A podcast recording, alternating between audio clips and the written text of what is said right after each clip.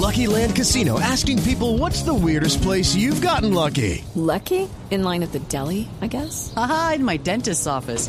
More than once, actually. Do I have to say? Yes, you do. In the car before my kids' PTA meeting. Really? Yes. Excuse me, what's the weirdest place you've gotten lucky? I never win and tell. Well, there you have it. You can get lucky anywhere playing at LuckyLandSlots.com. Play for free right now. Are you feeling lucky? No purchase necessary. Void where prohibited by law. 18 plus. Terms and conditions apply. See website for details. Juanjo, ¿qué dijo Jorge Bermúdez? A ver, están empezando a salir a hablar los integrantes del Consejo de Fútbol después de lo que fue Ya salió eh, Chicho la ayer. tormenta generada. Sí, ya salió claro. Chicho ayer.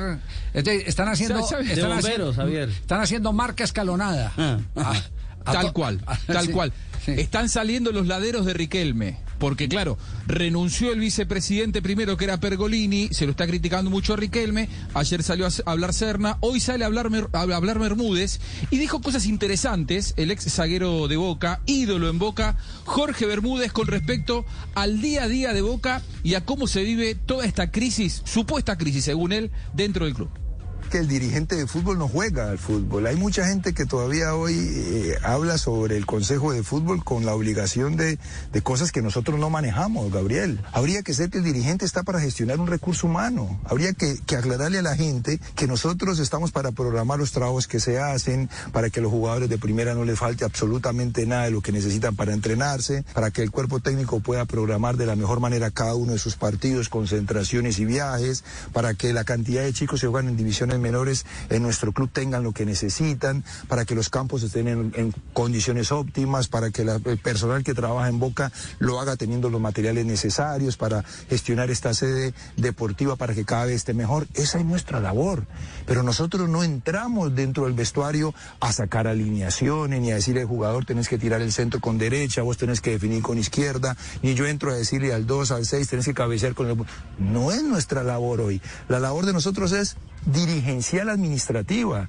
Y más bien que podemos hablar todo el día de fútbol, pero tenemos un técnico que tiene más de 30 años de experiencia y jugadores de un gran nivel como para entrar al vestuario y decirle qué tienen que hacer. Y no quiere eso decir que no haya momentos para conclusiones, charlas para, para tratar de encontrar eh, situaciones y respuestas a momentos que se tienen, pero nuestra labor está bien clara y no entramos en las labores que no nos corresponden. Bueno, también la labor del Consejo de Fútbol habría que agregar es, por ejemplo, decirle a Russo que no puede poner a, Paul Fernández porque no había renovado contrato cuando todavía le quedaban seis meses de contrato por delante, o decirle que no podía poner a Buffarini cuando era lateral eh, derecho titular en Boca. Bueno, había otras atribuciones que evidentemente Bermúdez no, no contó. ¿Cómo es la relación de, del Consejo de Fútbol con el técnico ruso?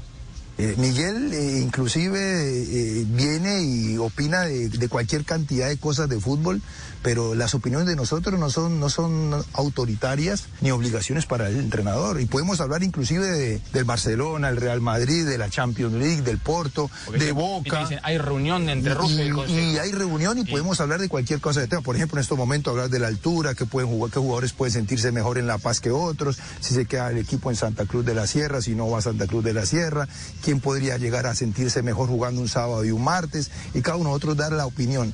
Pero son charlas enriquecedoras que después el entrenador es el único que puede decir tomo una decisión y me gusta esta y no tomo esta y nosotros no entramos en la decisión. Y todos los días le preguntamos cómo está el plantel, cómo está el grupo, qué necesitan, cómo sentiste que respondió el equipo y si él nos pregunta le damos nuestra opinión y si no nos pregunta no tomamos las cosas con tranquilidad, pero no hay una posición autoritaria. Si tenemos el, el- el técnico bicampeón de la Argentina nosotros, ¿qué podrían pensar los demás clubes? Yo siempre me levanto y digo cuando, cuando veo esa, e- e- esa- esas, esos comentarios recurrentes en los medios que Boca está mal, que Boca está mal, y es el bicampeón y me pongo a pensar, ¿y qué pensarán los otros clubes? ¿Qué pensarán del segundo para atrás?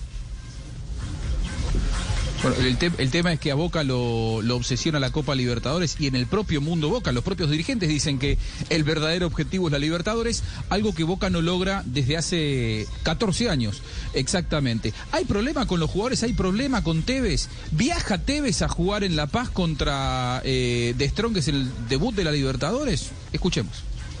Con el plantel, el jugador que necesite alguna situación puntual que sea despejada cualquier duda, se tiene la charla que se necesita. Estamos a una distancia de que el, el, el plantel o el jugador que necesite una charla con nosotros nos sugiere una charla y se atiende en el mismo día. ¿Cuándo se ha puesto una barrera? ¿Cuándo nos ha pasado como a nosotros que teníamos que esperar meses para hablar con el dirigente de turno? Señores, o sea, yo a veces me río porque cuando tú dices, ¿qué pasaba con ese Boca de antes y ese Boca de hoy? Yo digo, para yo hablar con un dirigente me tocó esperar dos meses y medio. Y hoy lo tienen acá. Y hoy estamos en, en, en el mismo lugar y no ni siquiera tienen que tocar la puerta. Simplemente mandan el chico que los, que los acompaña en el plantel profesional. Señores del Consejo de Fútbol, el señor Emanuel Más quiere hablar con ustedes. El terminado el entrenamiento lo recibimos. ¿Cuánto tiempo se demora, muchachos? Si estamos para eso nosotros. Y lo hemos hecho. Y fiel a eso, nos duele también cuando se dice de afuera que no hay eh, comunicación o que salgan a decir que no, le conocemos la voz a algunos jugadores. O sea, a mí me parece que ahí es donde Gabriel Ezequiel hay mucha mala interpretación y mucha mala intención para que la gente que está en su casa venda un mal ambiente que aquí no existe siempre la mala intención por parte de los periodistas. Eh, el temible Román, Román y sus escuderos, ¿cómo es la relación con Riquelme? Armamos un cuerpo colegiado donde cada uno aporta hasta el último día de, de, su intención buena, sana, positiva para con el club y eso nos arropa. Entendemos que amamos tanto este club que lo último que haríamos es tomar una decisión para lastimarlo. ¿Me entiendes, Gabriel? Sí, sí, sí, Entonces claro. yo voy a bancar a muerte a Román hasta el último día, pero él me va a escuchar hasta el último día. Nosotros vamos a bancar hasta el último día al Chelo, pero él nos va a escuchar hasta el último día. Lo mismo con Raúl. Entonces no es que uno esté por encima del otro. Y vuelvo y te digo, aquí hay una cabeza deportiva, como hay una cabeza institucional. No hacemos nada sin que el presidente de la institución lo sepa. No es que Román sea la máxima autoridad del club. No, la máxima autoridad del club es Jorge Amora Meal. Y todo lo que Román decide hacer o piensa hacer o está programando hacer, se lo comunica a nuestro presidente. Hay una buena comunicación interna, Gabriel. Y no hay, no hay, no hay lanzas y no hay tipos con escudos que salen. No, no, no, no. Hay, hay decisiones no. coherentes porque, porque Boca lo exige. Bueno, ¿hasta, ¿hasta qué punto le cree usted a, a, a um, eh, Bermúdez? Mm, todo lo que está diciendo. Eh, poco y nada. Poco ¿Sí? y nada, y dentro de las palabras que él dice que eh, Riquelme le comunica lo que va a hacer al presidente, yo veo que están trastocados los valores. Que yo tenga entendido, la máxima autoridad es el presidente y el vicepresidente tiene que eh, pedirle autorización para hacer algo, no comunicarle voy a hacer algo, ¿no? Pero bueno, evidentemente, más allá de que es el vicepresidente, el manda más en boca es Juan Román Riquelme. Bueno, ahí tienen pues entonces la actualidad de Boca Junior. ¿Por qué la actualidad de Boca Junior? Porque en Boca Junior hay cuatro colombianos y no sabemos cuándo más, apenas eh, termine este hervor, cuántos más colombianos podrán llegar a Boca Junior.